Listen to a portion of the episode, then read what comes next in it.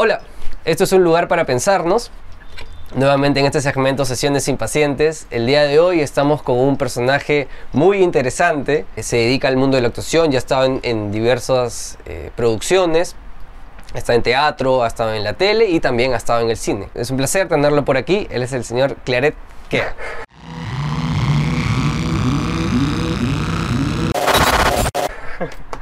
Hola, me aplaudí yo solo, me aplaudí yo solo. Creo que me dio risa cuando me dijiste señor. Sí, es una costumbre que tengo. eh, a los invitados en general les digo así, el señor, y siempre suelen tener esta reacción. Digo, oh, el señor No soy señor. Kea, no. Bueno, soy el señor Claret Kea, hay que asumirlo. Sí, sí, así nos toca, así nos toca a veces. Eh, Nada, muchas gracias por la invitación, estoy muy contento de estar aquí. Hola a todos. Dale, Claret. Bien, eh, antes de, de- de empezar, eh, la idea es poder dibujar, escribir en realidad lo que se te ocurra eh, a partir de la, de la conversación. ¿no? Y veremos como al final a ver qué, qué salió. Qué, qué salió. Claret, yo soy psicólogo, ¿no? Solo empezar así las, las conversaciones de- en este espacio. Y, y quería preguntarte a ti si tú tienes alguna, este, algún acercamiento con el mundo de la psicología, con la psicoterapia. Yo soy un psicoterapeuta de orientación psicoanalítica, ¿no? No sé qué nos puedes contar. Ah, o sea, en verdad sí. este, me encanta un montón la, la psicología por un montón de lados. Nunca he querido estudiarla. O sea, nunca he dicho como que quiero ser psicólogo o algo por el estilo. En verdad, no. Pero... O sea, qué sé, yo siento que el mundo de la actuación tiene bastante de... o sea, que es, por no sé si coquetea por ahí o maneja algunos términos. O siempre tenido amigos psicólogos con los que nos hemos interesado de- en cosas muy parecidas o o en o conversar alrededor o al respecto de algunos temas. Me gusta un montón también la antropología, o sea, qué sé yo, eh, busco otras cosas que no solamente sean la, la actuación para, para, para explorar lo que me gusta en general o, o para atender, para incluso para atender mi vida. Lo digo así porque yo no, no, actualmente no voy a terapia, he ido a terapia, creo en la terapia, este, me parece muy importante. Eh, el tema de la salud mental a mí me parece súper importante, que es algo que realmente no se conversa. Este, o sea, he, he vivido en una familia donde la hay gente que tiene depresión. Este, Nada, pues en general para mí todo esto es algo de lo que no se hablaba hasta antes de que yo tenga 15 años, por decirte. Hasta que hubo un caso de depresión muy fuerte la en familia. la familia. Y, y nada, te das cuenta que nada, sí, puede cambiar todo. Todo puede cambiar, así como a veces hay gente que se enfrenta, qué sé yo, por decirte un cáncer, y también las cosas cambian. eh, igual le ocurre con una enfermedad que tú dices, pero ¿de qué está pasando? Esto no, no, no, no es palpable, no lo puedo entender. Ya después como actor obviamente te das cuenta que las emociones son reales, que, que la ficción es real, que tu cerebro no distingue entre realidad y, y- y- y no realidad, pero todo es real para el Claro. cerebro. eh, o para el cuerpo, incluso para el alma, ¿no? Todo se lo toma muy real. Y, y bueno, siento que por ese lado, este, nada, me interesa un montón la psicología. Adicional a toda la cantidad de discusiones que hay respecto al lenguaje, que me parece mucho más rico. Este, ¿A qué te refieres con el lenguaje? qué sé yo, pues la gente, cómo comunica, cómo se llama este tipo, este francés que le encantaba hablar, que no sé este... ¿Cómo era? Que este psicoanalista es este... ¿Lacan? Lacan, Ya. increíble, ya, cuando ya llegas a, este, a ese pata te das cuenta que efectivamente, nada, el, somos pequeñas máquinas, este, como diría por preciados exosemióticas, Ya. que estamos ahí como viendo cómo vivir, cómo vivir, cómo vivir y, y queriendo relacionarnos y solucionarnos los problemas que tenemos. Una pequeña escena, para mí es una pequeña escena. Ujú. Eh, para mí el teatro es súper psicológico eh, en general y súper antropológico y, este, y he hecho antropología y psicología. Son Ujú.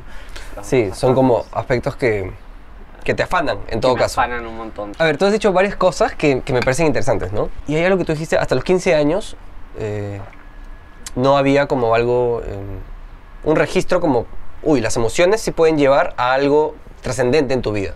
¿no? Un aspecto emocional puede impactar de tal manera eh, en la vida de alguien y creo que a nivel familiar lo, lo viste, ¿no? Claro, o sea, aspectos emocionales distintos, pero en cuanto a posiblemente hay algo que te pueda atacar, Claro. hay dolor ahí de por medio que te pueda inhabilitar. O sea, claro, antes de los 15 años era te duele algo, olvídalo, te sientes un poco mal, Claro. levántate adelante y después te das cuenta que hay cosas un poco más fuertes, ¿no? Que no es como el, el- el clásico tío o la tía, este, ay, ya no, pues no es para tanto, pues, este, O ¿no? sea, eh, pero es, es loco, ¿no? Porque todo eso contribuye. O sea, en general no hacerle caso a, lo- a- a la salud mental y haber normalizado este estado de donde todo está bien, no pasa nada, ¿no?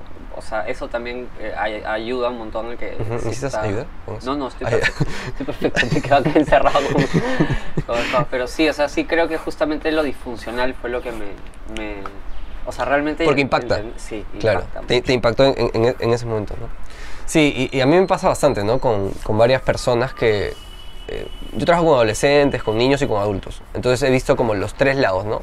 Atiendo directamente a los papás, atiendo a los adolescentes y he, he atendido a, atiendo a niños, ¿no? Entonces, a veces los papás muchas veces vienen, por ejemplo, eh, no sabiendo qué les pasa a sus hijos. Y cuando tú exploras, los hijos les dicen qué les pasa. Claro, no les dicen, papá, lo que pasa es que me está impactando este aspecto, no sé, eh, la separación de los padres, me está impactando que, bueno, estoy creciendo y no me siento cómodo con mi cuerpo, no me siento cómodo con, con cómo soy, con cómo me veo, con lo que me dicen. O de repente estoy muy angustiado con, con- con mi sexualidad en términos de, de cómo me relacionarme con, con las chicas, con los chicos, ¿no? Y, y los papás como que dicen, es algo muy usual, es como, pero yo a su edad no era así. Ah, claro. Claro. Entonces, so- los, los padres, los adultos, como solemos intuitivamente, no sé, intuitivamente, desde un aspecto, yo diría, un tanto narcisista, de decir como, pero mi hijo tendría que poder así como yo pude, ¿no? Y de la manera en la que pude. Sí, bueno, la... Qué loco, ¿no? Yo veo todo eso y siempre este tildo de frente, hablo, Dios mío, pobres boomers. Siempre digo lo mismo. Es que lo que pasa es que siento que actualmente hay como una... eh, nada, la gente ha, ha destapado ahí una cosa muy fuerte que es este hablar de, de- de lo que te está pasando adentro, de, Claro. de cómo te sientes, de tus emociones. Son cosas que en el mundo de mi, digo, en el mundo de los boomers porque mi- mi- mi- mis viejos, pues, ¿no? Y los míos. Y los tuyos y los de toda una generación. Sí, sí. Y, y, lo- y los vemos y decimos, pero papá, mamá, esto no, esto está, esto está extraño, esto que tú estás pensando no está extraño. Comunícate con alguien, este, uno, o sea, ahora por ejemplo estaba lanzando un taller de actuación y uno de los, para el Día del Padre me acuerdo que lancé un, un pequeño comercial que decía, este, tu papá necesita, o sea, tu papá necesita este algo para ayudarte a comunicar y todo el mundo me decía, sí, sí, necesito como, o sea, siento que es algo generacional, Claro. recién se ha abierto todas esas puertas y en verdad para beneplácito toda esta gente que le estaba pasando súper mal, Ujú. eh, le estaba pasando muy mal, no le estaban pasando bien. Entonces Ujú. sí, me- nada, también- sí veo que es algo súper generacional. O sea, siento que ahora no es que no ocurra, pero siento que los jóvenes están mucho más abiertos a, a- a pedir ayuda. a- con todos sus prejuicios, porque que ahí aparecen nuevos y aparecerán más, Sí. eh, pero siempre están en otro espacio, ¿no? Este, un poco más abiertos al diálogo, a, a vulnerabilizarse, a trabajar con aquellas cosas negativas que usualmente siempre se ponían debajo de la mesa, de las que no se hablaban, que no querías este, conversar, que te daba vergüenza. Eh, más allá de otro, otra serie de, de- de discursos que también están ahí todo el rato como unas pulsiones muy fuertes, que sé yo, la heteronormatividad, el patriarcado, que seas hombre, los hombres son así, las mujeres son así. Mm. Uy, ya, si ya, ok, si, si ya agarramos otros aspectos, escucha, Mm. Este, nada, la sociedad está preparada para explotar, ¿no? Ujú. Estamos explotando de, de buena forma, porque siento que si no, no, no se podría ver. A mí me cuesta a veces definir como en bueno o malo las cosas, ¿no? Pero a, a mí Sí. Mi sí... cara de yo estoy pe- muy bueno definiendo las cosas entre bueno y malo. Las pongo al mismo plano, pero sí, ¿qué voy a hacer? dale, dale. sale- es que sale así también y, y genuinamente lo puedes sentir, bueno, pues está bien, ¿no? Este, sí. ¿no? Pero claro, yo, yo, yo diría como naturalmente frente a una corriente va a aparecer otra. Sí, ¿no? O sea, me parece como esperable también, ¿no? O sea, tantos años de represión, de, de poca apertura, de, de, de prejuicios y de aspectos casi di- diría dogmáticos, ¿no? Tú tienes que ser así y asá, ¿no? Tu chico tienes que ser así, tu chica tienes que ser asá, ¿no? Y la clásica conversación de, de, de casa, ¿no? Del, ay, te cuento, la María, la Rosa Elvira, el Francisco, se hizo esto y salió de su casa con la otra, se fue, este, y están conviviendo. Y de pronto tienen hijo de otro matrimonio y hablamos, eh, no sé si es algo peruano, latinoamericano, pero nos encanta la comidilla El moral. claro. Bueno, pero es que eso es una. O sea, siento que igual eso ocurre, ¿no? Pero. Mm, eh, o sea. Siento que en, el- en el- en esta idea también de la familia es algo que, que la gente está cuestionando ahorita un poco más. ¿no? O sea, esta idea del, de tienes que obedecer a tus papás, eh, tienes que las cosas funcionan de tal forma, este, tú ya a tal edad tienes que eh, irte de tu casa o en el otro caso, porque también, o sea, en- por el caso de, de mi familia es este, en qué momento te independizas. Ujú. Pero hay otras familias que son todo lo contrario, ¿no? Este, no te vayas nunca, o si te vas de acá tienes que salir casado. claro. Eh, este, pero esa idea de la familia, o sea, pues, si bien es cierto para cada persona, pucha, agarra un, un, un tenor distinto, siento que había más inflexibilidad para romper ese- esas cosas, para cambiar, para que tú puedas hacer algo que tal vez nunca nadie había sido en tu familia. Ujú. Este, para conversar de algo que nunca más era y siento que ahora hay más oportunidades, eh, muchas más oportunidades, veo eh, generaciones nuevas que, que dan llaves para tratar ciertos temas. Lo digo porque yo también en mi, en mi propia vida he tenido que esperar a que este, a quienes yo consideraba chivolos vengan a solucionarme la O sea, ver sus procesos personales y decir, "Ah, yo también puedo hacer eso, yo Claro. también quiero hacer eso. Necesito Claro. las generaciones nuevas porque me solucionan cosas que yo no, no, no tenía herramientas para hacerlo. Ujú. Eh, yo sí siento el choque, por ejemplo, porque, pues, eh, qué, qué sé yo, ya tengo 30 33 años, me dijiste, señor, no me voy a olvidar nunca en esta entrevista. No, este, Ni las futuras veces que nos veamos. futura vez. Pero claro, este, eh, yo sí me acuerdo, sí, sí veo un poco como que la, la, la generación un poco mayores que yo, eh, sí tienen un poquito más, les cuesta un poco más eh, Claro. dialogar alrededor, de, alrededor de, de- de eso. Y veo que generaciones nuevas están no solamente más abiertas, sino tienen nuevas ideas, nuevas cosas. Ujú. Eh, Ujú. Nada, ver las cosas, no, saben, una especie de pensamiento lateral, ¿no? Ujú. Que yo agradezco muchísimo. Sí, es que es refrescante. Yo creo que es refrescante, pero naturalmente a la vez que es refrescante y da la posibilidad de cuestionar. Porque yo creo que en la vida, si no nos cuestionamos las cosas, finalmente nos estancamos. ¿no? O sea, creo que nos- un poco que la, la humanidad se oxida si no se, si no se replantean las cosas.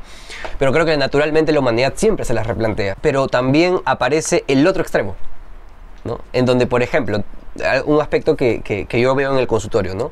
Cuestionar la autoridad Mm. es valiosísimo e importantísimo, pero de pronto también aparece el- el- la parte de la personalidad que ya no quiere autoridad.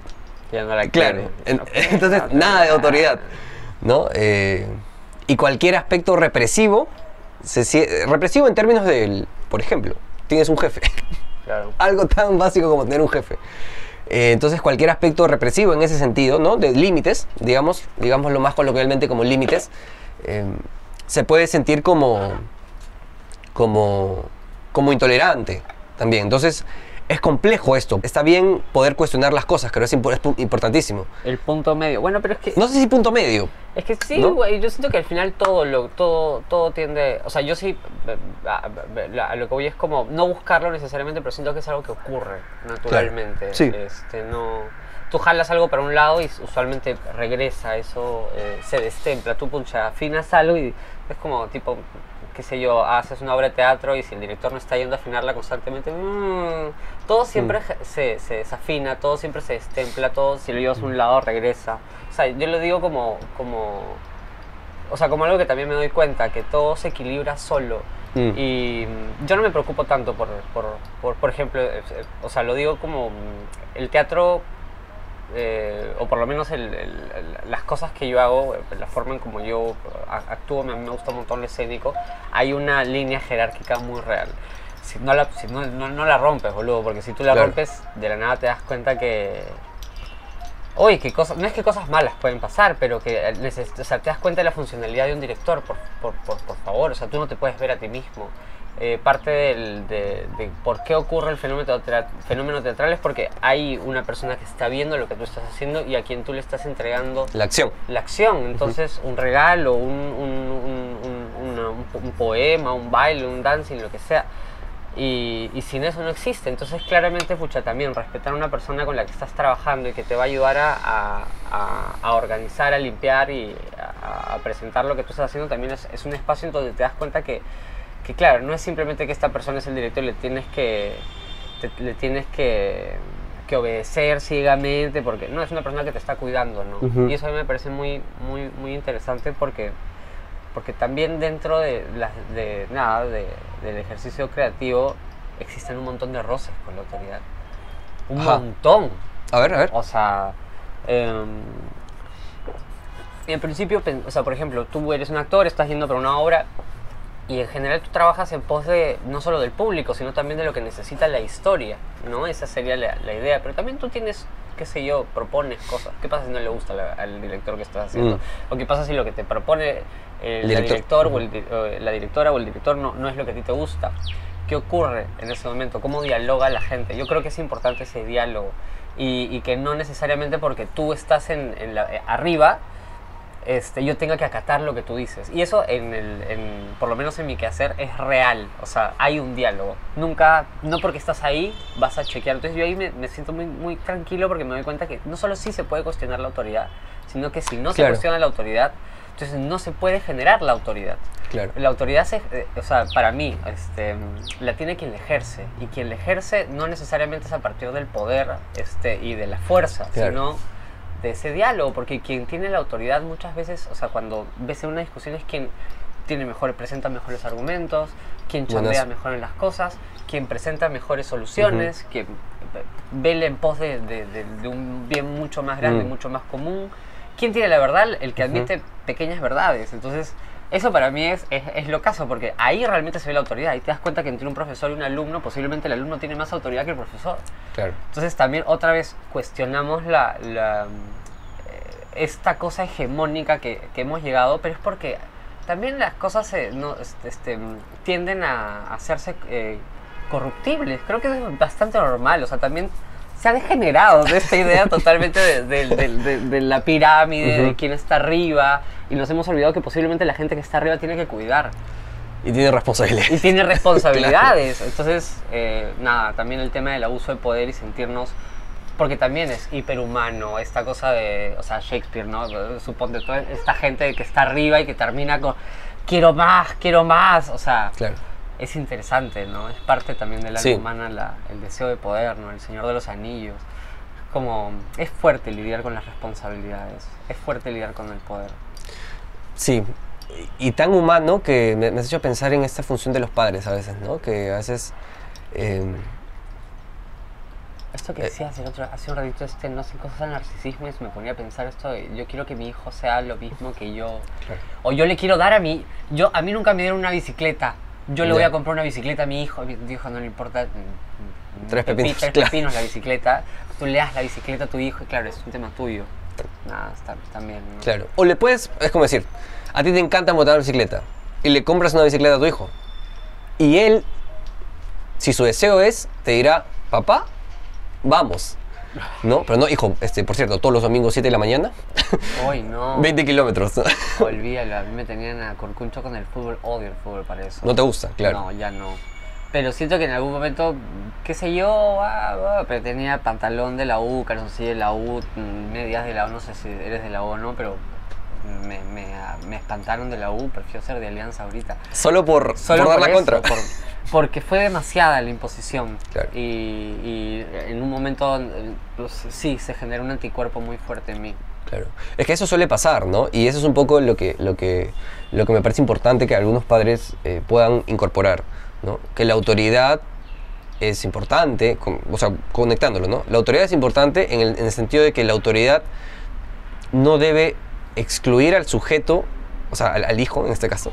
¿no? Los, los- los terapeutas solemos hablar en términos de sujeto, objeto, por cierto.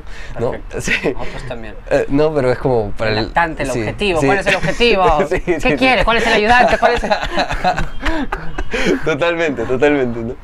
Pero no, para, el, para el general, este, el, hijo, el hijo, la hija, eh, necesita un, un- un- alguien que le diga qué hacer, pero no porque hay que hacerlo sin cuestionarlo, porque hay que hacerlo pero explicándole que tiene un sentido, que es para cuidarlo, para cuidarla, ¿no? Eh, lo, lo conecté mucho con lo que le decías del, del actor, ¿no? Y en ese sentido, a veces los deseos de los padres, por ejemplo, naturalmente se transmiten a los hijos, ¿no?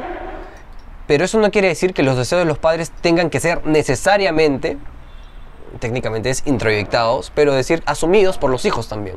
Claro. Como, como la U. olvídalo.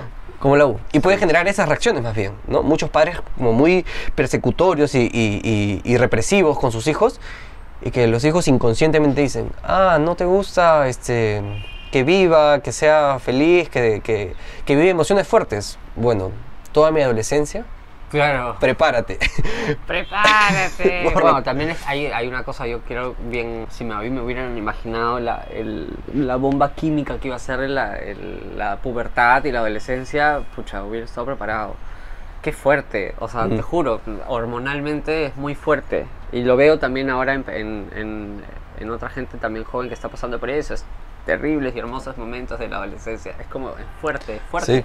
Y también veo a, a- a los padres en general, padres y madres como que no... O sea, nadie está preparado para una experiencia de ese tipo. Es muy fuerte. Ujú. Hay, hay una historia que habla, es como el origen del teatro. No me acuerdo, ahorita posiblemente lo voy a parafrasear mal, pero es, es una, una historia que básicamente habla de dos protohumanos, cómo se relacionaban juntos. Estaba este macho y esta hembra, bueno, porque ya en fin no voy a preocuparme de, de construir la historia, pero así es. Este, y paran juntos, ¿no? Están muy felices juntos, de la nada pues, se, se da cuenta que ella empieza a cambiar un poco, algo ocurre, las mamás se le empiezan a poner un poco fuerte, he dicho mamás, se le empiezan a poner un poco fuertes, le empieza a crecer la barriga, ya no empiezan a jugar y el macho protomano empieza a verla de lejos y es como, algo está pasando con, con- Con ella. Con ella.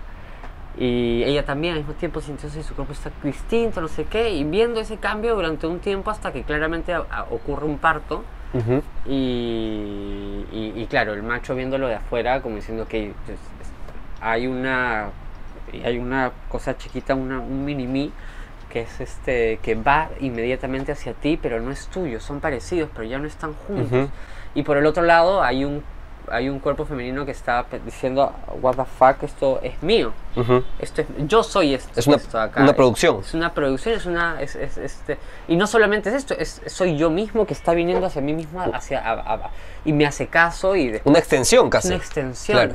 Y me necesita y yo estoy con, con, con lo alimento, etcétera, etcétera. Pasan un par de semanas o posiblemente un par de meses y eso va a cambiar. En, en algún momento venía pidiendo, después te va a decir, no, no quiero, no, no, no, te va a hacer berrinche, se va a quitar, se va a no sé qué, tú vas a Mm. estar sin saber hasta que un día en la historia el macho este, decide simplemente por, eh, por esa atracción casi magnética que tenía con, con- esta cría, que no tenía idea de dónde venía, Ujú. se lo iba a jugar.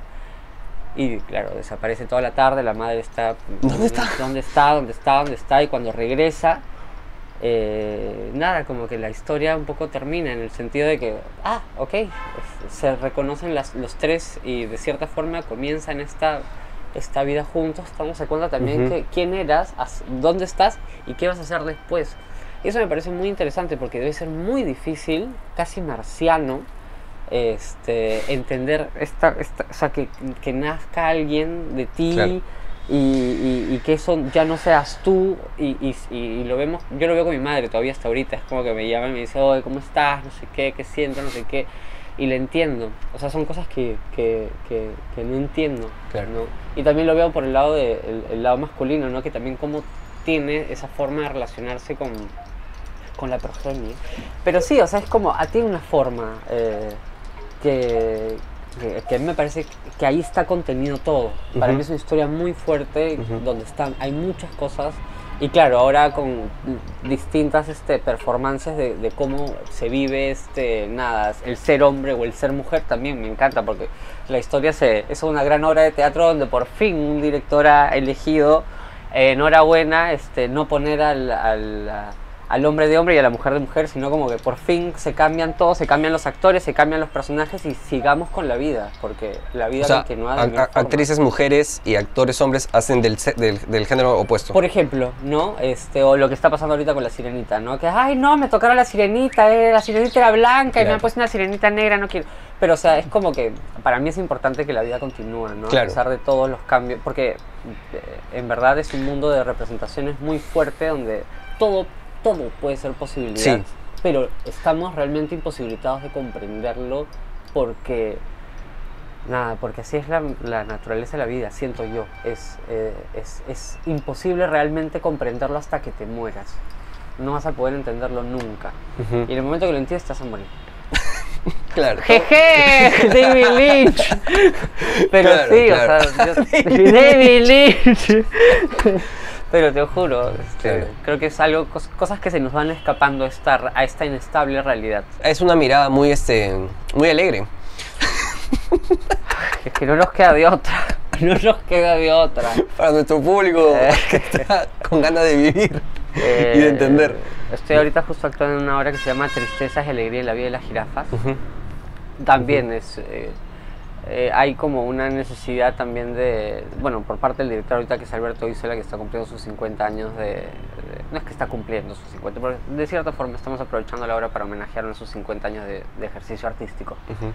es una obra maravillosa eh, se llama Tristezas y Alegría en la vida de las jirafas es una niña que se llama Jirafa que está pasando ¿Que la haces tú? Sí, no, Sí. no, no, no la hago No yo.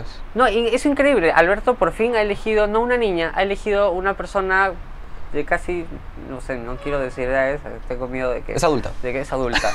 es adulta, sí, claro que sí. Y es increíble, esa, o sea, cómo ha subvertido todo eso, ¿no? Y, ha y le ha dado un... un- un, eh, otro... o- otra forma de pensar o, o qué sé yo, por ahí hay un coqueteo de algo que quiere decir respecto a, a- a tal vez como un adulto se acuerda de cómo ha transitado un duelo, por ejemplo, acá hay un duelo, eh, donde esta niña está intentando pasarlo, tiene, tiene personajes que hablan por ella, tiene un oso hipersoez que este, le dice, dice barbaridad y media, eh, es muy malcriado, le dice puta, tiene, hay toda una, toda una ira, tiene un tema con el papá, tiene un tema con la mamá, tiene, ella tiene un tema con las palabras, tiene un tema con la pedofilia, hay cosas muy, muy, muy interesantes, pero la tristeza y la alegría las pone al mismo plano Ya. eh, mm, donde ninguna es totalmente buena ni ninguna es totalmente mala, Mm. sino todas está- están tristezas y alegrías en la vida de las jirafas. Eh, y creo que es- está bueno verlo. Y hay una parte en el texto donde hay un personaje que este, se quiere morir. ¿no? Se quiere morir, me- tú me vas a matar, tú me matas". anda a verla, te va a encantar. Está, está muy... Es que, me, es que eh, lo, lo interesante de, los artistas que, con los que converso es que tienen muchas imágenes y muchas, este, bueno, evidentemente trabajan con eso, ¿no? Y me he conectado un poco con la primera que trajiste de pro- los protohumanos, ¿no? Y es muy psicoanalítico, es muy psicoanalítico en términos de, eh, del desarrollo que, que- plantean como los psicoanalistas, sobre todo de la, de la primera parte del siglo XX, ¿no?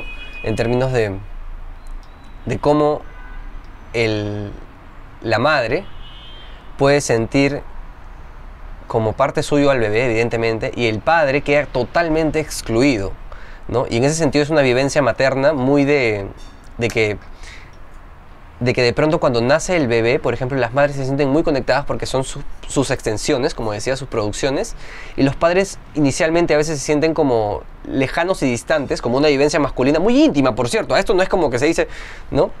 No, no, no es, no, es este, no es un cuento amigable decir, bueno, a los padres les cuesta querer más a sus hijos inicialmente a veces, ¿no? Porque se van conectando con ellos, no, siempre, no vamos a generalizar, pero es una vivencia como que interesante en términos de que a veces se van conectando con ellos en la medida en que el bebé se va despegando un poquito más de la mamá y va pudiendo interactuar con ellos y empieza a regalarle sonrisas, empieza a regalarle caricias, empieza a notar que su voz tiene un significado importante y le causa calma, por ejemplo, parecen. que se parecen, ¿no? Si es que se parecen, Sí, que se ¿no? Entonces, Siempre encuentras, le encuentras algo, ¿no? Sí, sí, no, y esta vivencia de cuando nacen, ¿no? Tiene los ojos de la tía, la, esto de la otra, es un bebé, ¿no? Pero, pero claro, es como el- la chamba de, de- la, la vivencia desde, perdón, la vivencia desde algunos autores psicoanalíticos es como que el bebé va encontrando porciones de la madre con las cuales se relaciona, por ejemplo, lo que tú decías, las mamas, los senos, de pronto se, da- se empieza a dar cuenta que el seno es el que te da la leche y luego no es solo un seno, era una señora, ¿no? Ahí sí Claro. señora, ¿no? Era una señora la que te da la leche y te das cuenta que de pronto cuando tú estás este, angustiado, de pronto no es que te calme esta señora, te calma un señor, ¿no? A veces, o el tío, ¿no? O la tía, ¿no? Y de pronto te vas identificando en estos otros personajes eh, que inicialmente fueron solamente objetos parciales, o sea, eh, la teta, ¿no?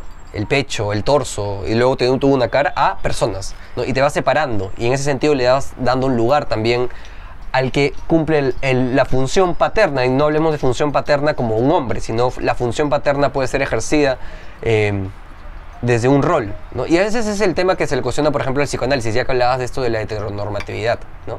La heteronormatividad de los términos, ¿no? Pero de pronto podemos pensar que los términos son representaciones, justamente. Porque es una locura que yo como terapeuta le diga a un paciente, ah, entonces, como tú no has tenido un hombre en tu vida, no has podido incorporar una imagen paterna, o una madre, o una mujer, ¿no? Claro. Pero sí ha habido alguien que cumple un rol, finalmente. Sí, pues, es que creo que el arquetípico está, hay, hay, hay una información muy real. Claro. eh, pero de ahí que esa información vaya a dispararse y hacerse genérica, eso es uno de los grandes Claro. problemas de, de- no, bueno, no solo del psicoanálisis, sino en general de muchos otros espacios Exacto. que mantienen discursos hiper rígidos, Claro. donde no se dan cuenta que, "Ah, aguanta, el mundo está cambiando. Te están cambiando el actor, te están cambiando la actriz, te están poniendo otra persona que usualmente no debería ser dentro del perfil del casting, ahí no debería encajar eso, porque el galán es de tales características.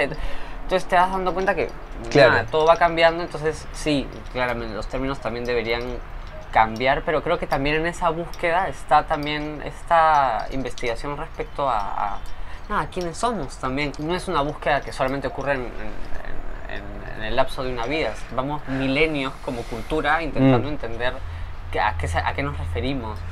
Este, yo de- dentro de eso también tengo un par de imágenes que a mí me gustan. La primera, este, el, cuando alguna vez me han dicho en una clase, estaban haciendo entender que cómo podía hacer sentir a la otra persona. No era, no te estoy hablando de información teórica, sino del de, eh, el expertise de la persona que en ese momento me estaba dando la información y la imagen que usó fue como la voz como el cariño de, de la madre. Yo no entendía qué estaba hablando. Ya. Es como esta cosa que tú le dices, este, te ca- se cae y tú le dices, ¿estás bien? A ver, ven, ven. O sea, yo estoy acá, te voy a contener, pero igual estoy con una voz Ujú. atenta. Yo estoy acá controlando. Tu mamá, tú sabes que cuando ya te está hablando con esta voz, tú sabes que te está. Pero que está igual, está atenta, está Claro. contigo. Yo te estoy queriendo. ¿Estás bien? No estás bien. Estoy contigo, bebé. O sea, hay una voz muy interesante ahí. Entre la calidez y el reproche. Entre la, y ni siquiera es reproche, Ajá. es este, estoy en todas. Ah, claro. No, estoy en todas, estoy en todas. Ahorita Ajá. estoy dispuesto de. de Estoy cocinando, estoy haciendo esto, estoy haciendo lo otro, estoy todo, no sé trabajando, qué, y- pero... Y, necesitas que te sobren, no necesitas que te sobren, ven acá, no sé qué. Entonces, eso me parece muy interesante, Claro. porque hay como una voz de, de alguien que está cuidando y al mismo tiempo también está siendo maternal.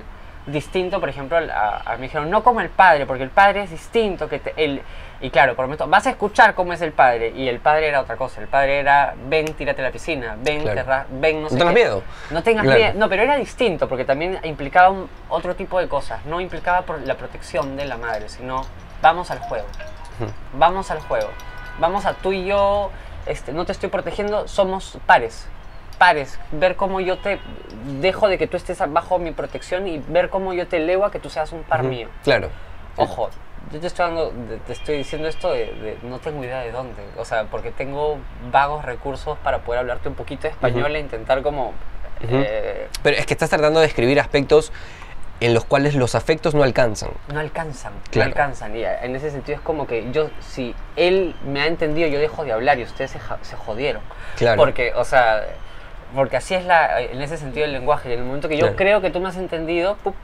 Hablar. Y- Y, y por eso es que siento que Ujú. los arquetipos son tan importantes y por eso es que mucha gente se, a veces toma una vida entera haciendo un trabajo para, eh, pucha, esto es esto, esto es el otro. Porque nominar cosas en este mundo es muy complicado Sí. ponerles nombre es muy difícil a las cosas. Y que ese nombre realmente inscriba lo que eso eh, necesita es ya muy difícil. Sí, y es algo que Muy. pasa mucho en sesión, ¿no? O sea, muchos pacientes traen esto del... Pedro, lo- voy a ponerme un, un ejemplo, ¿no? Pedro, lo que pasa es que cuando, cuando e- e- ella me habló, yo me sentí de esta forma, como cuando alguien te mira y, te- y sabe que está ahí para ti, pero está para ti, pero no, no tanto en realidad, ¿no? Entonces tú me dices, y ay, pucha madre. Pero tú me entiendes, ¿no? Y yo tengo que recurrir a mis experiencias previas y decir, claro, en el sentido que él dice, o sea, lo que está diciendo con las palabras, no alcanzan para describir lo que afectivamente se experimenta uno en ese tipo de situaciones. ¿no? Y creo que es un poco la vivencia que tú dices. Es como ahora mi cuñada tiene un bebé de, cuatro meses para cinco. Y, yo le decía, claro, tú aparentemente, y, yo lo he visto, ¿no? Cuando los, terapeutas hacemos observación de infantes, ¿no? Entonces, observamos un bebé durante algún tiempo y nos damos cuenta eh, cómo interactúa con su madre. Y ahí se ven aspectos ultra sutiles de la comunicación humana que no tiene que ver para nada con las palabras. Claro. Tiene que ver con registros emocionales muy finos que todas las mamás que me están escuchando han experimentado con sus hijos y que saben, por ejemplo, que con un llanto o se ha hecho la caca, o se ha hecho la pichi, o tiene hambre, por ejemplo. ¿no? Y tú dices, ya, pero claro, hay, hay- por, por cierto, hay estudios psicoanalíticos que se, se están encargando como de, de- de ver qué, qué- qué aspectos configuran eso, ¿no? Son investigaciones interesantes. Pero claro, son, son las sutilezas del lenguaje y que creo que en tu chamba hay que profundizar en eso a niveles este, muy finos. Y creo que en eso está la grandeza de los actores, tal vez, ¿no? En, en cuánto puedes comunicar. En general, ¿no? O sea, yo conozco muchos, muchos actores que en algún momento, bueno, han decidido, eh, no sé, pues, a llevar una formación psicológica, psicoanal, o- o- incluso sin haber llevado formación Claro. psi- psicológica, han decidido llevar una formación psicoanalítica. Sí, por ejemplo, Jorge Castro, el director, ejemplo. él es un psicoterapeuta que está formando en la sociedad de programa de psicoanálisis, ¿no? Entonces, este, nada, o sea, eso, es- eso me parece muy, muy, muy, muy paja. Siento que la sensibi- esta sensibilidad, no necesaria, esta sensibilidad artística, no, pero en general, que son sensibilidades que todos tenemos, Ujú. este, todas y todos tenemos. Más o, o menos desarrolladas. Hiper, yo creo que hiper desarrollada, solamente que también estamos acostumbrados a pensar eh, la sensibilidad artística de una forma. O sea, es también, esa es, es otra cosa, de la nada te, eh, encontramos artistas, eh, qué sé yo, manjas que jamás cogieron un pincel en su vida de, de- de- tipo Pollock, ¿no? O sea, y, y- y qué sé yo, a eso voy, o sea, hay, hay, hay, hay, hay mucho, o sea, ah, ah, ah, ya, arte. Obra de arte, claro. Joder, alcohol, alcohol. O sea, qué sé yo, pero el nivel de... eh, Pollock era súper alcohólico, güey. Pero bueno, Pollock. este, se me fue en flor. Pero nada, o sea, siento que este, esto, esa necesidad de expresar siempre está ahí y, Mm. y es bien difícil como pon- no solo ponerlo en palabras, sino que siento que esto que tú dices, siempre manejan como unas las imágenes, esas imágenes siempre están primero. Eh, siento que posiblemente, el, la, no sé, desde vanguardias hasta distintas cosas artísticas que aparecen, se adelantan 30, 40 años a estudios antropológicos Mm. o estudios psicológicos en general.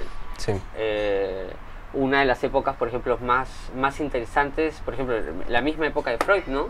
Fue un momento muy, muy Ujú. interesante donde, por, por ejemplo, este, previo a todo eso ya estaba habiendo mucho, muchas, muchos pensamientos, muchos escritores hablando de, de- del alma, hablando de, Claro. la psiquis, qué estaba pasando. Y, y es una época muy interesante donde aparece Chekhov y el realismo psicológico y. Stanislavski y, la, y, Directores, sí. eh, Stanislavski se podría decir que es como el, Stanislavski es como el padre, creo, padre del- del, del- sí, del sistema de, de actuación un poco, es- tiene una forma, de- y es, es muy interesante, ¿no? Él habla de, de acciones, de un subtexto, eh, te convierte en un psicópata. Pero, porque claro, o constantemente te estás dando cuenta que una persona cuando está hablando tiene objetivos, eh, que está pensando, que tiene obstáculos para poder comunicarse, que el lenguaje a veces mismo es un mismo obstáculo, que hay que buscar estrategias para llegar, que actuar es simplemente eh, hacer algo en escena. Eh, también tenemos personajes que empiezan a adelantarse a, a hechos tan interesantes como por ejemplo la Revolución Rusa, ¿no? 30 años antes ya Chekhov está escribiendo una obra respecto a toda una serie de terratenientes pobrecitos y pusilánimes llorando porque ya no, porque sus épocas este, hermosas De gloria. de, de gloria de la aristocracia se estaban acabando. Y así sucesivamente yo siento que como que hay algo ahí que, es, que se está intentando Mm. comunicar y que posiblemente está intentando comunicarse con su propia sociedad para decirles, oye, o cambien o vean esto, denunciantes, ¿no? Están constantemente denunciando. Bueno, existe en la literatura, en, en la poesía, yo creo que la música es muy importante porque la música también suelta todas esa, esa- esas cosas, incluso en un lenguaje que para mí es el, el primer lenguaje, ¿no? Yo, por ejemplo, cuando yo le hablo a, a- a mi perrita, sí, eh, tengo comandos muy, muy claros, ¿no? A, a tu cama es lo que más entiende. Ujú. A tu cama... Te entiende, sí, te- Entiende, entiende claro. súper bien. Pero lo que más entiende es el sonido. Ella sabe, sabe muy bien cuando estoy eh, feliz, cuando estoy triste, cuando estoy ofuscado, cuando estoy llamando la atención. Y es sonido, es un tema de sonido y eso es muy fuerte porque claro, el sonido es, el, es, es lo que yo te diga eh, hola, ¿cómo está? Es lo de la mamá que te está diciendo, es un tono de voz. Claro. ¿no? Eh, y eso es- parece que eso lo entienden todos, en cualquier lado del mundo. Los, los mamíferos. Hay, un, hay un desarrollo emocional a Hay nivel de mamíferos. Sí. a nivel de mamíferos sí. Sí, no, sí. no- no sé si los reptiles generan esas cosas, pero cada, estoy seguro que cada, pe- este, por ejemplo, las, a mí me encantan un montón las hormigas. El trabajo de Edward Wilson me parece increíble. Eh, Él, él exploró, el- yo no conozco. es un tipo que habla de la eusocialidad eh, y las las este, las sociedades eusociales que basi- él habla para eso de biosocio eh, biosociobiología Ya. es una cosa increíble y claro este hacen una investigación muy fuerte sobre hormigas ¿no? y darte cuenta que también se comunican y que, tam- Ujú. y que son individuos los pensamos como seres colectivos pero son adicionalmente cada hormiga tiene la facultad de pensar individualmente Ujú. y tiene que ser así, porque posiblemente su colectivo depende a veces de la decisión que haya tomado una para conseguir alimento o para encontrar esto o para avisar porque ha habido una, una eh, alguien que, que pueda intruso. atacarla, un intruso. Claro. Entonces es, es y, y se comunican, tienen formas Sí, de sí, sí. comunicarse. Eh, ellos no manejan, por ejemplo, sonidos, pero ellos manejan olores. Y tienen literalmente, o sea, el tipo hizo una investigación y tienen como, pucha, eh, alrededor de 13, 14 tipos de, de- Olores. de no, específicas, Emiten. de químicos Claro. específicos, que mezclado con e- otros químicos significan otras cosas. Entonces, es mierda. como 5 vocales, 24 consonantes y entre esos Un lenguaje, jugando. Y claro. eso te estoy hablando del español. Eh, o sea, ya hablamos del chino, o sea, son idiomas mucho Mm. más complejos que hablan de no sé qué. Entonces, eh, nada, vivimos en un mundo donde el- la posibilidad de significar y de grabar y de inscribir en, en- Mm. en materia, porque al final un símbolo también es un, es un, es un objeto material, Sí. de cierta forma. Inscribir cosas allí es Y bueno, lo que hacen los actores también es lo mismo, ¿no? O sea, yo te hago creer que esto es como el mago. Yo te hago creer que esto significa esto, Claro. con mucha verdad, y tú te la crees. Ya que mencionas esto, pensaba. ¿tú, tú sientes que. A ver, porque cada actor usa su. No sé ya, pero a veces eh, la imagen de la como caja de resonancia afectiva, diríamos, di- diríamos ¿no? Como cada, cada actor tiene un, Material sensible. un material sensible individual, ¿no? Sí, sí, pues. ¿Tú sientes que hay algo en, en- en lo tuyo que se te facilita más y algo que más bien es más complicado con lo cual conectarte? Hay Mm. cosas que me importan un montón y cosas que no me importan. Yo creo que eh, he intentado eh, saber eh, no, no quedarme pegado necesariamente con, con esta idea que para mí es esto de me quiero meter en el personaje. Como no, no, no la hago, no la hago. No la hago porque no me la creo yo tampoco y porque sé que soy una persona que no todos los días, incluso en escena, eh, voy a estar a veces concentrado en mi personaje, a veces estoy concentrado en, en, este, tengo que pagar las cuentas, gente, no sé qué Claro, hacer, claro. estoy ahí llegando, Tú has ido a chambear. eh, estoy yendo a chambear y siento que también eso para mí es importante porque me hace entender la, eh, mi trabajo también desde otro, desde otro lado, ¿no? Desde el lado en donde simplemente la... Desde posiblemente un lado, no, no diría menos cándido, sino bastante mucho más completo. Eh, donde tal vez lo cándido desaparece y aparece el candor. Eh, tengo que ponerme realmente... Poético, este, ¿no? tengo que poner, o sea, nada, a veces uno tiene que hacer magia de, de, de, de- de- de- de lo que tienes. A veces no estás en el mejor día para hacer magia. Claro. Igual la función tiene que salir bien, todo tiene que salir perfecto. En ese sentido te puedo decir que yo eh, valoro mucho más, por ejemplo, el ensayo que la función. Yo el ensayo voy a, a- yo voy a fracasar a los ensayos. Me encanta eh, congraciarme con ese Mm. fracaso y darme cuenta que oh, después todo sale bien. En escena intento justamente como no, no tocar tanto este material sensible si es que no estoy dispuesto a jugar, porque la técnica para mí de- Mm. correcta para estar en escena, para eh, actuar, es jugar. Entonces, si me estoy mortificando física o mentalmente, que, o sea, bueno, lo mental ya nos hemos dado cuenta que es físico también, o sea, ¿para qué? No tiene ningún sentido. ¿A qué Mejor- costo, no? Es como- ¿A qué costo? Mejor simplemente jugar, jugar con lo que... Y puedes jugar a hacer, ojo, hay juegos eh, macabros, eh, maravillosamente macabros, o sea, puedo jugar a sentirme muy mal y, y- y tener realmente una ganancia secundaria realmente bonita, Mm.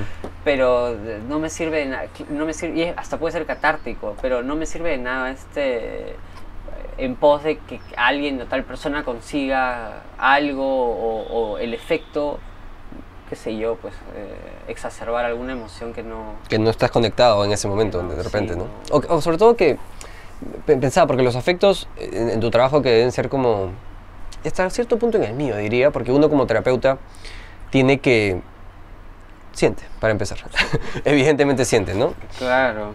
Eh, y, y algunos pacientes se cuestionan eso, ¿no? Como que, oye, este, ¿pero te impacta lo que te digo? No, eh, sí, No se nota. ¿no? Sino que, claro, parte de la técnica es, eh, psicoanalítica al menos, estar en constante revisión de lo que tú sientes, como tú me, me decías muy atinadamente al inicio, antes de empezar a grabar, ¿no?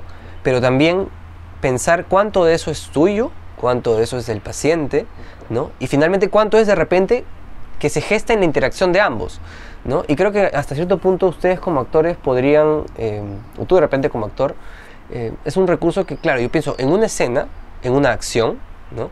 Eh, hasta cierto punto la acción te demanda mostrar un, afecto, no estar triste, ¿no? Pero hasta cierto punto esa tristeza va a ser algo, como tú dices, de repente puedo usar un recuerdo muy triste para conectarme con una escena similar, o de repente voy a hacer el esfuerzo, creería, ¿no? Como, me cuentas, de repente de, de mostrar una tristeza, bueno, pero controlada, ¿no? No me voy a desbordar o no voy a usar la tristeza hasta un punto de que de repente va a ser muy costoso o poco manejable, ¿no? Para mí. Sí, igual siento que ahí hay bastantes este, mitos de cómo en general pensamos y bueno, también a de, de cómo se piensa que los actores o las actrices, en general la- la- los performers, eh, realizan su trabajo. Con toda esta idea de la cultura de la- del espectáculo y cualquiera puede ser famoso y no sé qué, y tú piensas que ya, ok, eso es, ¿no? No- y, y- y claro, me quiero meter al personaje. Y bueno, ojo, no.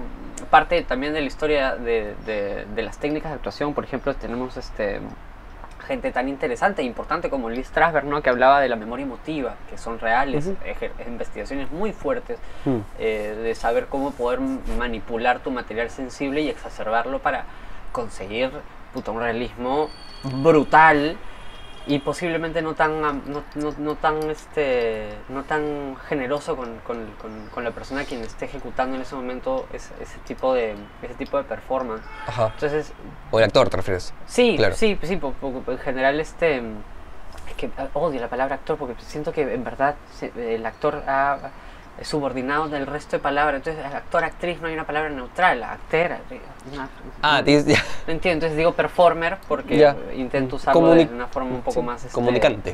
mucho más el comunicante. Bueno, eh, músicos también, bailarines también pueden ser performers, pero claro, o sea, en general eh, hay todo un trabajo de memoria emotiva, hay Mm. todo un trabajo de meterte en el personaje, pero sobre todo también hay un trabajo de querer comunicar algo. Eso Claro. es lo, lo principal, somos comunicadores, entonces hay que uno ver que no necesariamente, a- veces uno va a ver una obra de teatro y uno quiere ver la obra de teatro, no quiere ver necesariamente el- el- la obra de teatro del actor o que el actor o, que- o que el- eh, la, la actriz este, reinterprete, no, no, no, queremos ver la, la, La obra. la- claro. obra de Yo teatro. quiero ver Hamlet. No, quiero no. ver Hamlet, no quiero ver a Claret que inventándose los textos, quiero ver. Hamlet. Eh, y, y bueno, obviamente uno cuando interpreta, reinterpreta. Claro, en la vida es así, uno también cuando recuerda, Mm.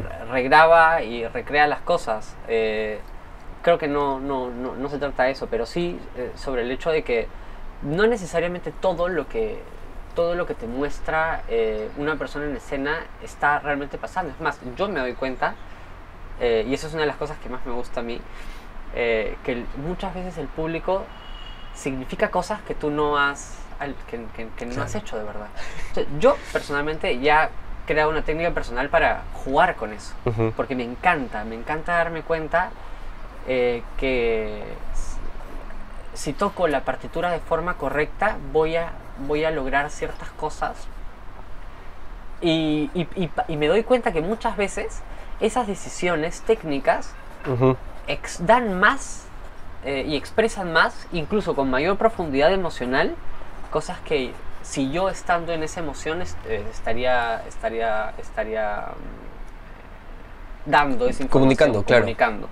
Te juro, es muy veo a, a veces actores que se meten, están ahí, puta, ci- cinco minutos antes de ser, están ahí, ah, estoy sintiendo, cojo, ah, estoy toda la cosa ahí, ah, y de la nada se meten y dicen, "Uy, ¿qué tal me salió?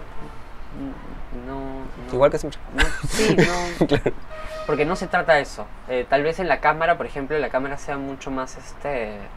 eh, nada, es un- menos ingrata en ese sentido por el tema de la distancia también, porque claro, tiene la cámara acá, te la, te la acercan, te ven todo, Claro. ven realmente cuando si respiras, si no respiras, ven todo. Ven. Por eso es que este, Tarantino dice que nunca cree cuando la gente, estas escenas de, De amordazar. de amor. Sí, ¿sí has visto que, que- que él te la quería hacer y le pidió a la actriz que por favor yo, yo te puedo ahorcar. Yo te puedo ahorcar porque la ahorcó de verdad, la buena Ah, Nada que actúes la actuación. Nada que porque- actúes la, la acción. Claro, porque la cámara capta cosas que posiblemente, pero claro, en un teatro... La vena. La claro. la no sé qué, pero tú estás en, en- en- Y ojo, y ese es otro trabajo performático totalmente distinto. Estás en un espacio cerrado, con compañeros ahí que están cuidando muy... Igual, todo lo que se ve en cámara no es real.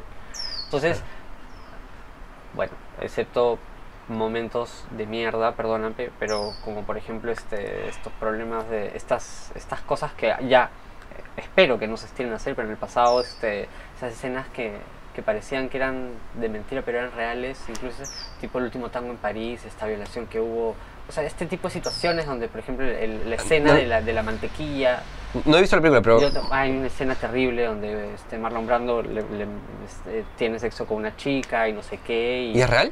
Al parecer, al parecer fue real. O alucina. sea, ¿una violación? Fue una violación en escena y nunca le dijeron a la actriz. ¡Ah, la O mierda! sea, o sea, cosas de ese tipo que, claro, no solamente son auténticas, esas cosas no, no, no... Son delitos. Son delitos normalizadas en el pasado. Entonces, justamente lo que me decías, ¿no? De, ay, manejar el- las emociones y todo este... O sea, claro, no... En todo caso, lo que ha habido es un- una, una falta de respeto totalmente a la profesión, una, un, un muy mal encuadre Totalmente. de trabajo, un abuso total que no, no estoy seguro De se limita al, al- al tema de la actuación, sino Sí, a total. distintos Es que es un delito, pues. O sea, pasado. no, no. Y, y, bueno, priorizar con, total, constantemente el efecto y el, el- lo que salga de la cosa Claro. que preocuparte por otras, Claro. otras razones. Entonces yo me doy cuenta, por ejemplo, como, como actor, que eh, puedes decir mucho más eh, preparando algunas cosas, actuando. En, ¿En qué sentido? Preparando mi escena. Yo decido que esto significa esto, que esto significa... Y, y- y me dejo la chamba libre, totalmente libre, para yo estar como emocionalmente me pinte el alma ese día Claro. para ejecutar lo que buenamente he preparado durante tantos meses ensayando y jugar.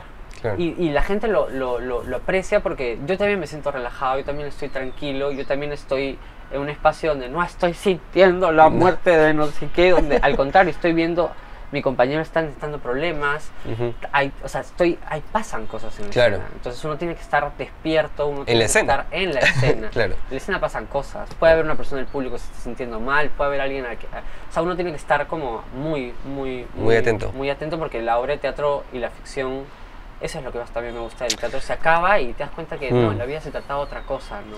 Sí, me, me he quedado pensando en lo que dijiste hace un rato porque es muy, Muy fuerte, fuerte. ¿no? No lo sabía. Es ¿no? muy fuerte, Este, pero hay muchas experiencias de ese tipo en, Sí. en, el, en, el, en el pasado, ¿no? Mm. Tristes. Y lamentable, ¿no? Que, que se hayan normalizado delitos de ese tipo, abusos de poder, ¿no? Por, en pro, y es un poco, es vigente hasta cierto punto en términos del morbo, ¿no? Del morbo en espacios que aparentemente son con un fin, no sé, de mostrar una buena acción, pero te muestro la buena acción, pero pongo la cámara al niño que está sufriendo en un primer plano, ahí, ¿no? Ahí. Decir, bueno, la Iglesia Católica, boludo. dos mil años de, dos mil años de esa es, instrumentalización de, de, de nada, de, de una forma de proceder, ¿no? Ah, Mm. ya, y, y siento que ocurre en general, nos, no, nos estamos totalmente siempre excusando y escudando en, en instituciones, en Mm. tradiciones, en cómo son las cosas, en el poder, Mm. eh, duro. Sí, ya, ya que, estás, ya que tocaste la, la iglesia católica, fui a ver San Bartolo Ay, ok. y estabas con COVID. ¿Yo? Sí. ¡Ay, no fui!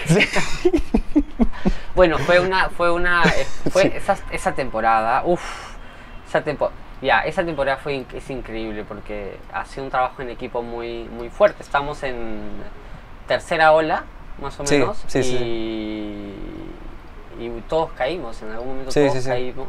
Inicios de año, ¿no? eh, inicios de años, yo tuve la suerte de simplemente, a- casi al inicio, para eso habíamos, dijimos, ¿cómo vamos a hacer la temporada? Porque ya todo, el, el teatro estaba siempre como pendiendo, Claro. bueno, siempre está pendiendo un hilo, pero siem- estaba como que, ay, no sabíamos cómo íbamos a hacer, no sé qué, y, y- y trajimos a, a un actor eh, para que nos este para que nos ayude como reemplazo.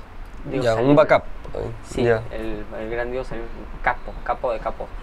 Y, y el- esto que vas ensayando, y, y yo también he sido reemplazo Ujú. en algún momento, y tú sabes que es difícil, porque además no estás yendo para crear nada, ah, no, Claro. estás yendo para ayudar al, al- al elenco a que la cosa no pare. Ujú.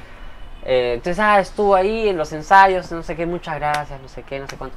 Tranquilo, te irás aprendiendo el texto con tranquilidad, no sé qué. La primera semana yo me, me logré, yo tenía la primera parte de la obra, tenía eh, eh, 15 páginas de texto, el huevón estaba como, jeje. Y para mí fue hermoso verlo, fue hermoso ver este, cómo una persona hace algo, o sea, tu papel lo hace de otra forma, forma. encuentra otras cosas. Para, fue para mí muy enriquecedor ese Sí. proceso. Y eh, Diego estuvo eh, la semana siguiente, no sé quién también cayó, y la semana siguiente no sé quién cayó. Yo cuando fui no estabas Sí. ni tú, eh, ni estaba este chico, mm, el que tiene un papel también de vuelta al barrio, eh, que es uno de los tres, eh, que fueron tres actores que interpretaron el mismo personaje en De vuelta al barrio, eh, ¿Quién? que también le dio COVID. pues. ¿A todos les dio COVID? No, no, no, no, no. No, básicamente a mí, ¿ah? No, es que ese día no estuvieron dos.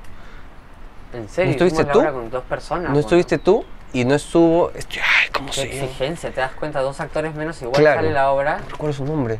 Es que no, no, no, ahí sí no sé. Es que lo que pasa es que siento que no pudieron faltar dos, solamente debió haber faltado uno, porque si Mm. no, no, no se hubiera podido hacer. No, no, Porque incluso se ocurrió retrasó. en un momento, ocurrió en un momento que, que se hizo, pero es que nada, esas cosas ocurren. Sí, claro. Por lo menos en esa función Sí. ocurrió y fue un trabajo de equipo maravilloso, porque en verdad era ayudar a tu compañero a ver qué cosa estaba pasando. Ujú.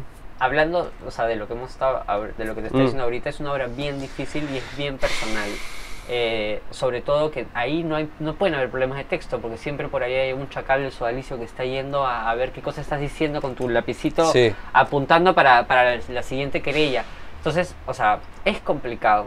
Entonces, te- tú tenías que estar ahí, hacer las cosas de una forma Sí. muy pulcra, muy, además con testimonios muy particulares, etcétera, etcétera. Y nada, el trabajo era grupal.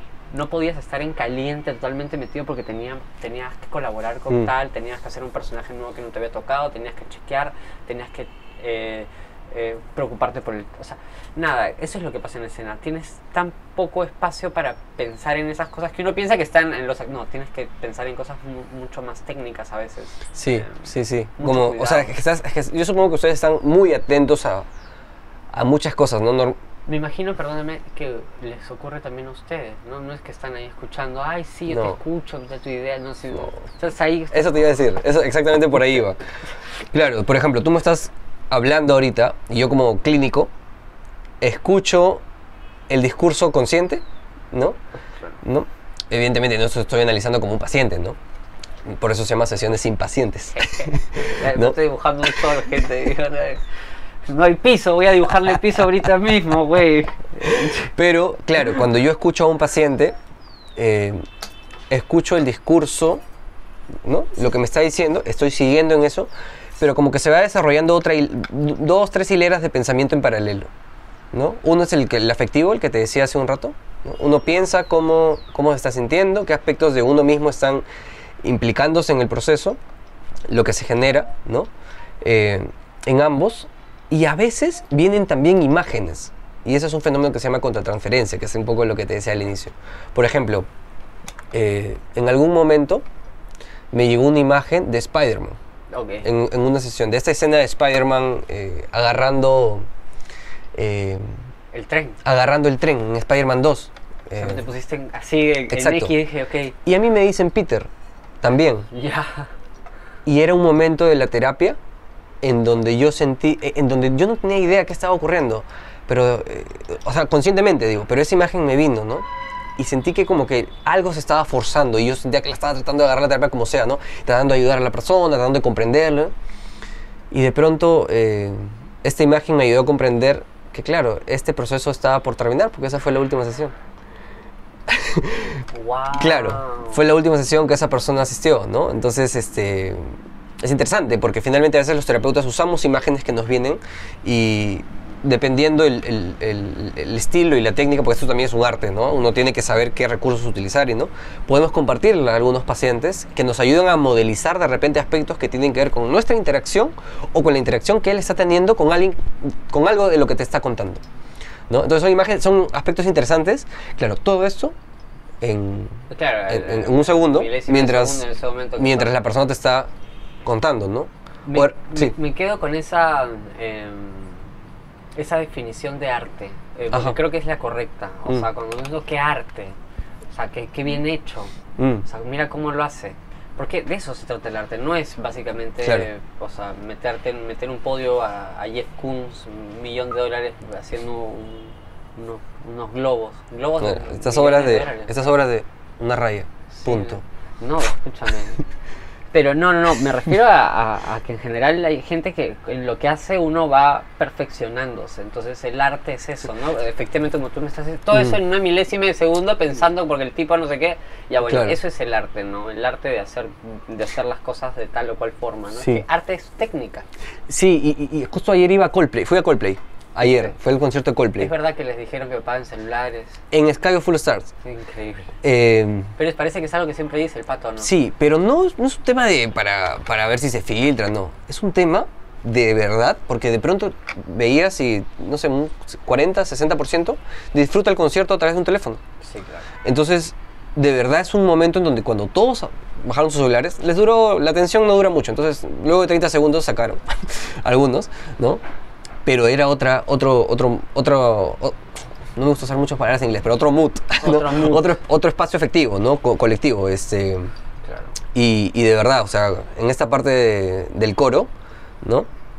Eh, eh, you- y las luces y, y la gente saltando con las manos libres generaba pues un ambiente que ya de por sí era mágico. O sea, es que de verdad, yo digo, para pensar ese concierto, para, para, para producir eso y poder manejar a una masa de 30.000, 40.000 personas que debemos haber estado ayer ahí, y en otros países deben ser más personas seguramente, hay un, un equipo creativo, unas capacidades perceptivas muy finas y particulares que han permitido pensar en eso y aterrizarlo en la realidad, ¿no?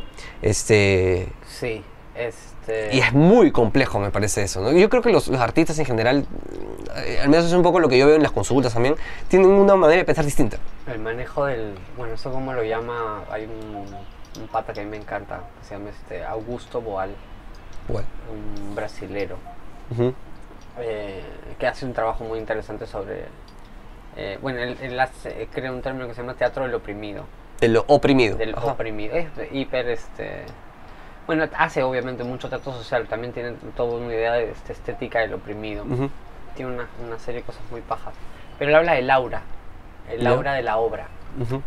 Eh, y es algo que efectivamente los artistas sabemos que existe, ¿no? Este, no, se- no es la obra.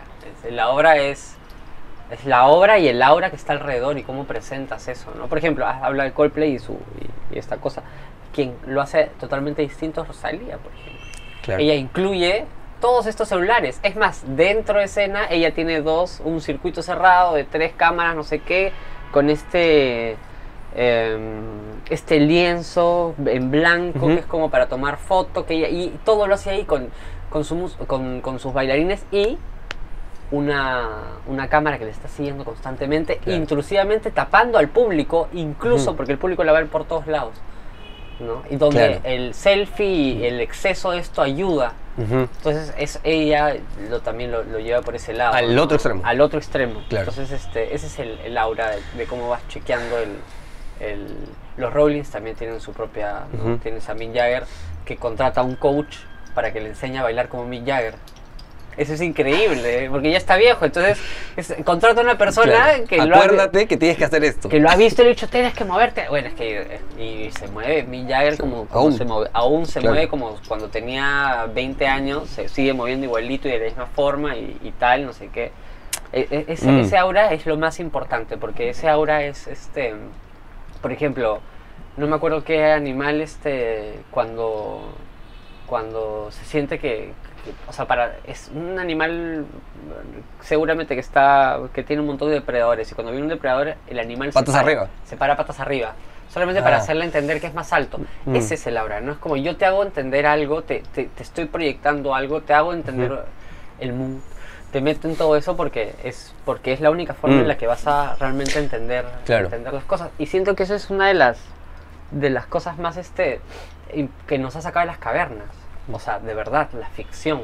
Como, Claro. ¿no? O sea, decirle a la persona no vayas al bosque porque tiene corrientes muy fuertes de agua y te puedes caer. No, esa agua, todo el mundo iba al bosque y se Sí, moría. representa no, al, al río, sí, no, no, no, pero decías, no vayas al río, no vayas al río, no vayas al bosque porque hay un dragón, puta, ya nadie va. nadie va. Claro, claro, Entonces, totalmente, totalmente, ¿no? es- Eh, es sí, sí, es bien paja esa, esa parte, ¿no? De, tan humana como el arte, ¿no? Y tan necesaria, ¿no? Y la pandemia creo que nos ayudó, por ejemplo, a eso, ¿no? A con- reconectarnos un poco con eso.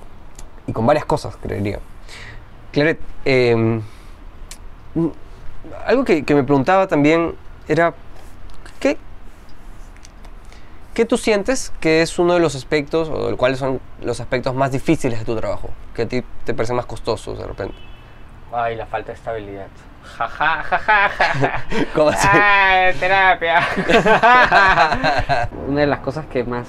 O sea, yo trabajaba también en una oficina en una época cuando era muy chivolo para, para ayudar a pagarme la universidad, etcétera, no sé qué, y te juro que yo no quería tener un trabajo eh, así de oficina. Ujú. pero sí agrade cuando he tenido en- por momentos como artista trabajo estable lo he, lo he agradecido un montón soy un campeón del freelancer estoy cansado por momentos agotado Mm. eh, súper agotado y al mismo tiempo también ah, o sea, entendiendo que que nada, que todo se va construyendo poco a poco. Este, entonces, hace un, un par de años hice una obra que, que no me gustaba. Ahora tengo, pu- puedo decir que no me gustaba mucho el, el enfoque, que, el enfoque que tenía sobre, la, sobre el actor, ¿no? Los actores pobres desvalidos que están este, sufriendo por la pandemia y que van y huyen al teatro para, para, porque no tienen a, a dónde ir. Eh, y en cambio, bueno, este, la gente que, que no es actor y que bueno trabaja, que son productores, este, de cierta forma va, siguen trabajando. no y, y ahora lo veo claro con otro enfoque porque yo como actor al contrario, hago de todo.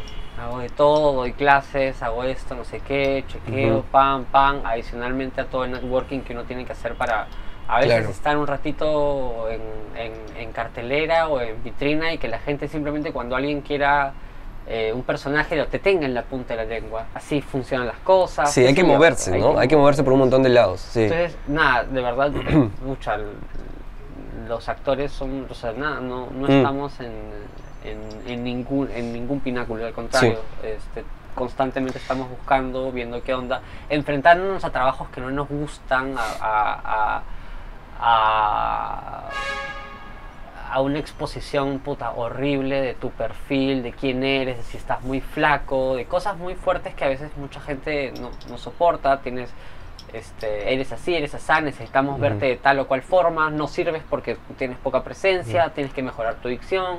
Entonces son cosas Claro. que, ah, que conozco a muchas personas que no, no- no podrían aguantar eh, ni dos segundos con ese nivel de, de presión y ahí me encanta. Pero Ujú. sí, por momentos sí te voy, te voy a decir que es como, ay, es una de las cosas más complicadas y siento que es la chamba más, más, más compleja que hago. Eh, amistarme, con, e- amistarme con las redes sociales, es algo que no estoy acostumbrado. Cuando si son, te, he visto peleando, te he visto peleando. Te juro que no, no, no, no. Si fuera por No, mí, no, en, no una, en una publicación en algún momento te he visto ahí peleando. ¿Peleando con quién? En Instagram. ¿En Creo que fue Pedro Suárez Vértiz. ¿Cuál? eh, hace como. hace unos meses. Este. Creo que publicó algo. Algo así. como- Bueno, pero, pero qué cosa no publica, Sí, sí. Dios mío. Y, y por ahí te vi, por ahí te vi. Dije. Creo que hice un comentario. No, pero esas no son. esas Ya. Cuando discuto por redes sociales, ese, ese, es- ese sale mi, mi, Claro. mi, mi parte millennial, antigua, porque Claro. claro. o sea, yo trabajo con las redes sociales con. De la época. La concepción que tengo de redes sociales es la de MySpace. Por dos. Me- sí, ¿me entiendes? O sea, Claro. Es como que sigue siendo mi álbum Con fotos. Sí, o Claro. sea. Y no, mi fotolog. es como que. Claro. Claro, todavía sigo pensando que es algo mío y no, no me doy cuenta que es una red, es una... mm, En realidad es un medio de trabajo, comunicación, sí, es un medio de comunicación y Es un LinkedIn para ustedes, por ejemplo. literal. Claro. Entonces, pucha, yo recién estoy entendiéndolo por allí, Yo nunca también. me he ajustado a- al tema de la, de la de la, del ser influencer, no creo Mm. en eso, pero me doy cuenta que tengo que mover mis redes y que hay un Sí. algoritmo de miércoles que, que tengo que mover también Sí. y que me va a ayudar a tal, tal, entonces, nada, también hay partes que... o sea, Sí, que sí. tenido Y, y- y que hay cosas que uno, tregua, eh, me ha parecido bien potente lo que has dicho porque eh, hay cosas que uno tiene que hacer que no le van a gustar en sus trabajos. Sí. Moverse, hacer, por ejemplo, no sé, hacer networking, ¿no? A veces en la universidad, en general, o en, o en- o en la vida, como que nos venden esta idea fantasiosa del, este, si tú eres bueno te van a llamar.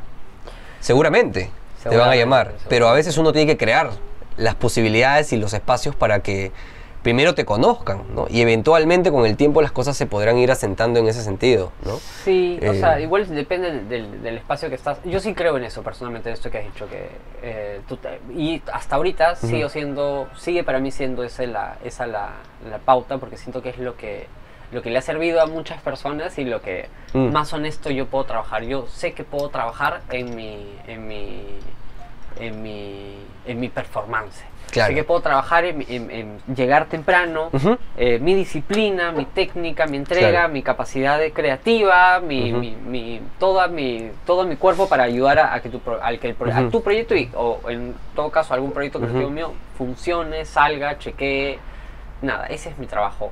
Y es por eso, honestamente, yo siento que mucha gente me llama por, por, por eso.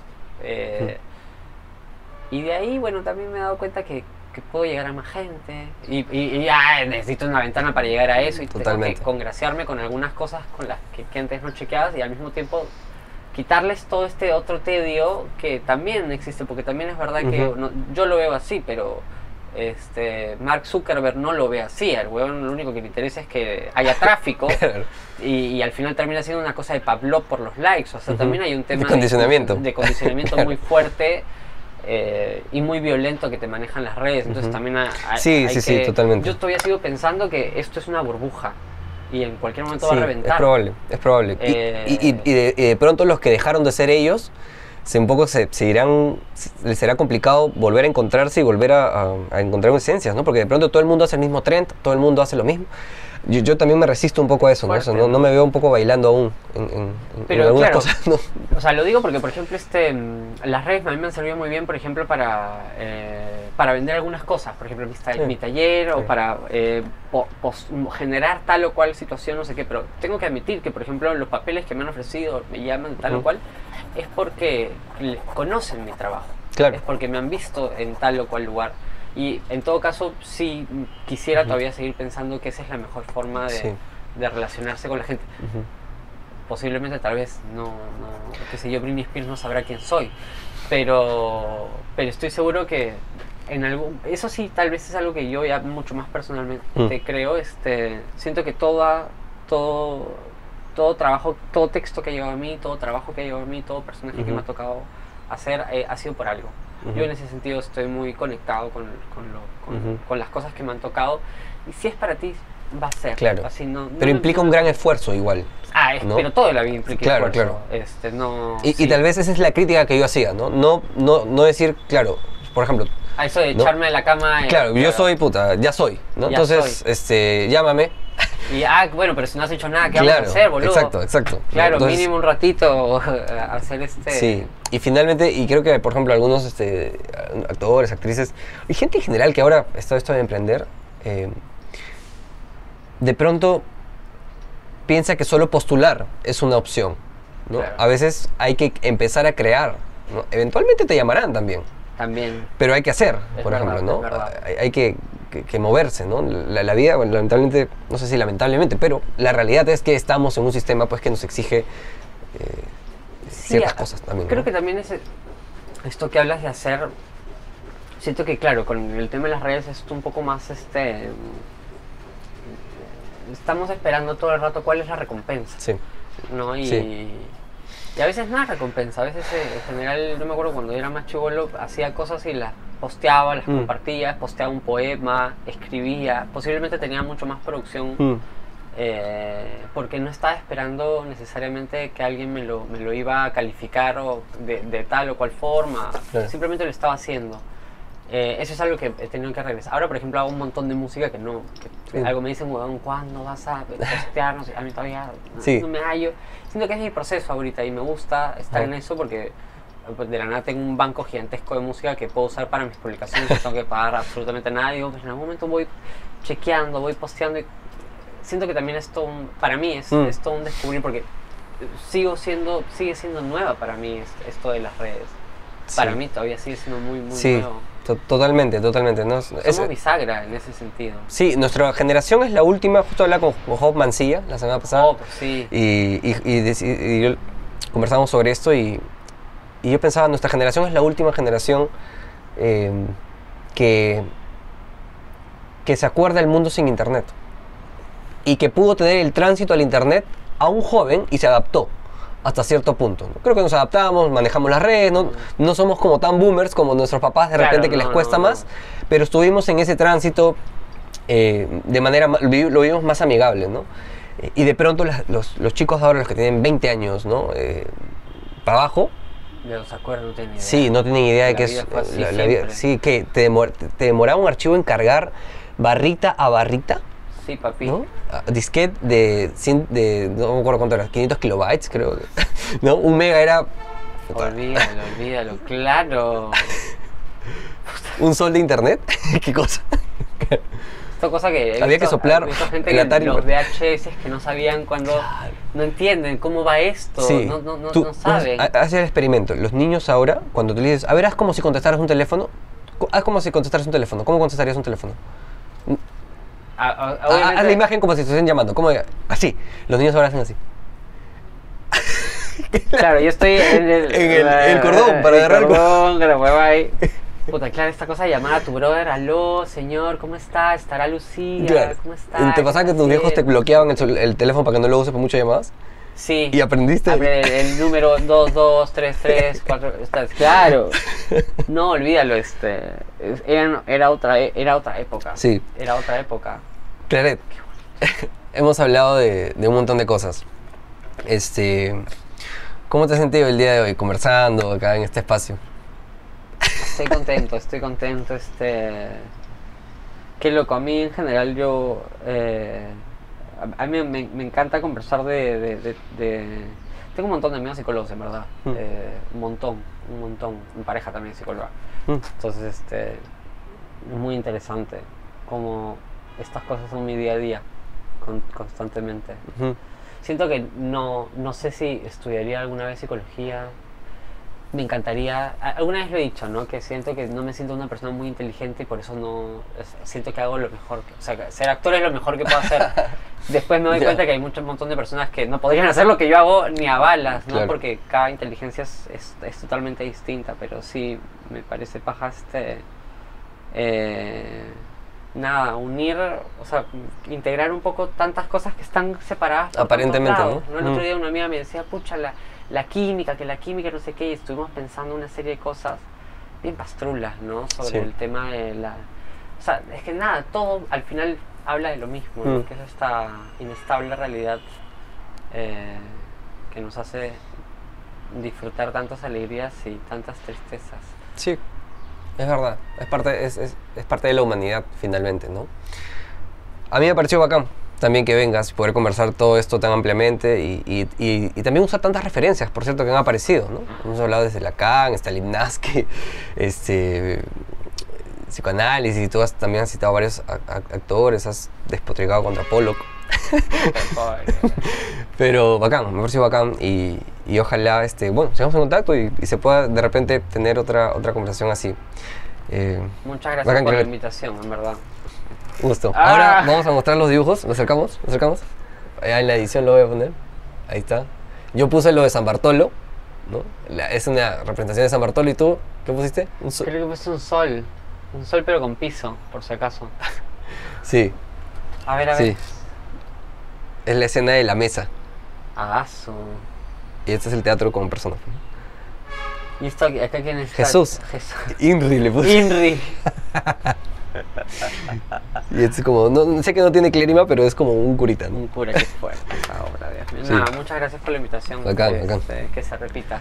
Nunca he probado eso, el mate. El mate es está amargo. Igual este de acá está. eh, ya lo he tomado. Voy un par de horas tomándolo. Entonces ya no sabía nada. Ya. Ya, como se dice, este, mate lavado. Ah, ya, ya. Y está lavado. Pero me vas a tomar un montón de agua.